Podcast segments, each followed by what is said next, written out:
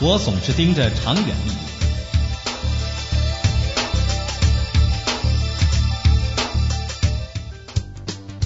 企业家档案：张悦，湖南人，美术专业大专毕业，现任远大空调集团董事长。一九八八年，与兄弟创办远大热工研究所，协助开发并制造成功中国第一台无压锅炉，掀起中国供暖行业的变革。一九九二年，与兄弟创办远大空调有限公司，协助开发并制造成功中国第一台直燃机，掀起中国空调行业的变革。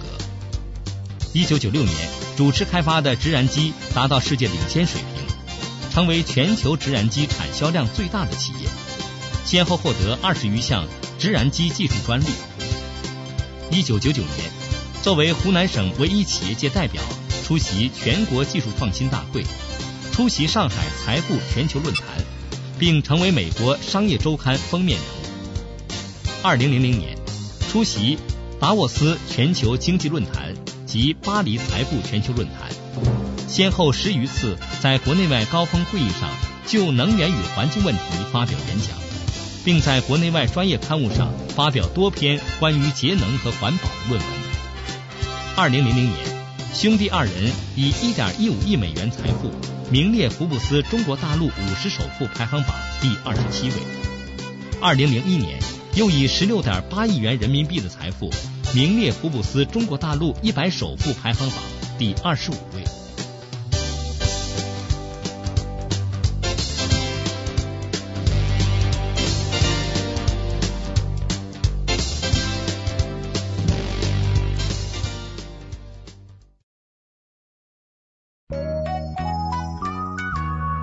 远大的发展无疑具有相当的传奇色彩。从一九八八年创业到目前跃居国内空调业的前列，其中自然少不了张悦兄弟二人的努力。实际上，在管理方面，张悦自有一套方法。作为民营企业，能够越过企业发展的制度关、用人关，并发展到今天，显见张悦在经营管理方面的才华。中国民营企业发展十几年了，这两年出现了一个很有趣的现象：一方面，作为重要的组成部分被写进了党的文件和宪法；另一方面，许多比远大知名或者不知名的企业纷纷落马。这里有两个问题：一是远大是如何保证企业健康发展的；二是远大连续五年始终没有贷过一分款，连续五年始终保持五六个亿的储备。而且连续五年纳税超过了一个亿，远大想过拓展问题吗？我发现在中国谈企业的拓展能力，谈论企业的发展非常多，却很少有人真正去研究企业内部管理。其实，企业真正的竞争力是企业内部的制度，在内功上，远大一直比较注重练内功，注意细节。我们之所以有今天这一步，其中很重要的一点就是我们始终注意企业内部管理制度。我们在发展的最初几年就开始抓制度，后来我们搞了 ISO 九零零零认证，而且在几个月就取得了德国和中国的认证。听说远大有几十万字的规章制度，我们所有的制度都是来自员工之手，呃，由他们编写，他们修订，每天提出对制度的修订意见。再由专门的制度统筹人员从格式到内容协调以后，再批准下来发布出去。在执行方面，我们也有很多非常好的措施。几十万字的制度基本上都融入到了四百多个表格当中。当你操作的时候，拿着表格就可以用，非常详细易懂。一个文化程度并不高的人也可以清楚的使用。也就是说呢，一个真正的制度是很容易操作的。当然还要有现代化的手段。一个企业的长期行为是非常关键的，表现最突出的就是企业制度。制度好，员工就有长期行为，就有长期观念。那效果怎么样呢？所有的制度最终是反映在产品上，反映在你对市场的贡献上。我们自己有时候都不敢相信我们会做的这样好，但这些成果都是内部管理带来的，是自然产生的。从产品质量看，一九九四年我们一台机器做好以后，第一次检漏有一百三十个漏点，真空是机器最重要的指标。后来，一台机器第一次捡漏达到十个漏点。一九九九年，达到十台机器没有一个漏点。今年大半年时间了，几万个焊缝竟然没有一个漏点。不要说别人，我们自己都感到不可思议。但这确实是强化内部管理带来的成果。这个成果是你无法用任何其他方式做到的。在全世界这个行业，没有人做的这么好。这是不是不断的技术进步呢？我们身在其中的人知道，在很大程度上是管理进步，因为每个员工的工作范畴不同，你通过不断的强化管理，最终影响到每一个人，使他认真的去对待工作，发挥聪明才智。就像产品不能有明显的漏洞，也不能有潜在的漏洞，因为有一个明显的漏洞，就有可能有三个潜在的漏洞。通过管理可以杜绝漏洞，所以说管理上绝不能有疏忽。有人说我们从一九九六年开始就有很多现金储备，完全不做任何的扩张，是不是很保守，跟不上形势？有时候我们自己也在想，是否在内功方面多虑了？但是几年后回头看一看，这种多虑都是值得的。制定了大量的制度，是否让人感觉到束缚了手脚呢？我们始终是一个发展型的企业，当然，这种发展不是有一个机会就抓住不放，盲目的去扩张。我们不断的在增加内部的投资，对目前的生产系统、管理系统、经营系统，而不是对其他项目的投资。我们是一个均衡发展型的企业，这种发展往往不是外界所能看到的，但我们确实在发展。在和您的谈话当中，多次听到您强调远大的企业原则，能谈一谈具体的做法吗？嗯，可以的。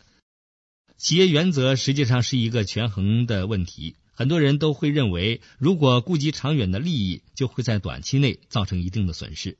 经常有人在做这样的权衡：怎样避免短期损失，又不偏离长远目标？怎样使企业做得光明磊落，同时呢，又能对应目前错综复杂的社会状况？在这方面，远大就表现的比较固执呆板。当我们发现长远利益和短期利益发生冲突的时候，我们不用开会研究，不用权衡，就毫不犹豫的舍弃眼前利益。为了某一件事情能够圆满，而影响到远大方针，或者影响到员工思想、企业整体。我们会不加思索的舍弃。远大曾经舍弃过上千万元的大项目，丢掉这样的项目明显有损失。但我们要做，就必须违背企业原则，必须无原则的降价或搞三角债，甚至改变我们的经营方式去获取。那么，我们就不惜损失上千万的大项目。但我们企业的原则没有动摇，企业的经营理念也没有动摇。正因为有了这样的舍弃，才使远大成为这个行业当中唯一没有三角债的企业，产品价格也始终保持合理状态。呃，这只是一个方面。远大的高产出是有高投入所保障的，高品质的原材料、高品质的生产装备、管理体系、高品质的售后服务等等，我们付出了更多的心血，投入产出是对等的，这符合自然法则，也就是我们的企业原则。远大的企业原则是对待特殊人也是同等的吗？有一个人才非常出色，但他违背了企业原则，对整体造成影响，这时怎么办？很简单，舍弃他。这样不是造成人才流失吗？我认为每个人都是人才，只要他适合自己的岗位，他真正努力了。至于你说的人才，或许他在某些方面有特别之处，但总体上他还不是人才。因为他不符合我们公司的需要，他在某方面做出成绩，但同时他对公司整体发展造成负面影响。他必须认同企业文化，远大绝不会因为一时一事一人的因素而影响公司的整体发展。像很多企业家很重视人才，你提条件开单子吧，确实很多人才被留在身边，可是最后企业垮台了，却找不着原因。人才我比别人多，博士、硕士有几十个，为什么失败了？高智商的人才难以驾驭，没有企业原则，不按原则办事，就事论事。做小生意、做小企业或许可以，但做一个像样的企业，一定要按原则办事，要确立长远和整体的观念，去自觉维护。那么，远大的企业原则究竟是什么呢？远大的企业原则就是自然法则，自然法则就是永恒的。你注意，自然界中哪一种生命只生长一年？包括昆虫，总是一代一代延续下去。自然界中所有物种必须有长久的生命力，不是能经常更换的。就像企业的牌子，有些人想把企业牌子换来换去。办砸了换一个牌子，那是不可能的。自然法则就是按自然规律播种、耕耘、收获，付出与收获对等原则。我的看法是，作为企业家，应该去思考你在这个领域的自然法则是什么。一旦想好了，就必须坚持下去。远大被誉为直燃机行业的技术领袖，你们怎样保证自己在全世界的领先地位的？创新，远大一刻也没有停止过技术创新的脚步。全国第四次技术创新大会后，很多企业对技术创新有了较大重视。但不夸张的说，远大从诞生之时就一直在积极的创新。我们在把同行甩在很远的情况下，仍不断创新。很多人听说我是搞技术的，就问：这么大一个企业，作为老板却陷在技术里面，是不是违背了现在企业运行规律？我认为技术创新是企业最重要的活动，这个最重要的活动我不去抓，那么我是不称职的。我在采访当中听不少人说，您本身啊就是这个领域里的技术权威。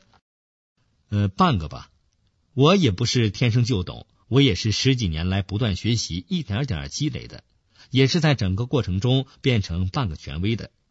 其实我们一直在做自己最熟悉、最感兴趣的东西。换句话说，一个企业家对自己的产业，呃，包括产品的经营、服务，不是最熟悉，那他就应该改行去做他最熟悉的。对我本人而言，在这个领域创新已成为一种乐趣。当然，技术创新的意义还在于全体员工的参与。他在工艺上创新，在操作手法上创新，在产品设计水平、试验方法上创新。很少有人按部就班的干原来的老活。现在回头去看一下自己几年前的技术，显得多么愚蠢幼稚。创新在远大已经成为一种习惯。创新在远大已经成为一种自觉行动。嗯，习惯吧。其实，人类生存的意义本身呢，就是在不断的发现、不断的创新中表现出来的。从某种意义上讲，创新就是最大限度的体现了人生的价值。但有一点，你必须把创新的精神放在第一位，创新的成果放在第二位。因为你不停的盯着创新的成果，你会很失望的。创新是要付出巨大的经济代价的，看到几十几百万的代价，你会很心痛。经常有这样的事发生，就会削弱你创新的情绪。情绪是最重要的，精力、经济都没有太大关系。要奋斗就会有牺牲。远大经常会花很多钱做一个废物。我们市场上的机型是第七代，事实上我们做到了 L 型。L 是第几个字母？家用燃气空调我们定型的是第九台。创新的过程非常复杂，做的非常多。所以你不能只盯着一个目标，你要把创新当做一种习惯。没有目标的去创新，不是很盲目吗？只要你的企业流程非常严谨，严格按照 ISO 九零零系列标准运行，在这个平台上，你拼命的去创新，你怎么跳都跳不出这个台子。火车飞快的行驶，怎么也跑不出铁轨。创新会有一些损失或劳而无功的事儿。但至少不会使你的产品，使你最终每一位用户受丝毫的影响。够了，这就不会造成实质的损失。但付出的金钱代价很多，有时候这种代价是血本无归的。所以说到创新，很多企业怕输不起，根基不牢，触角太广，资金比较分散，技术管理人员比较分散，是许多企业的通病。只要你始终瞄准一件事情在那个领域成功的可能性就特别高。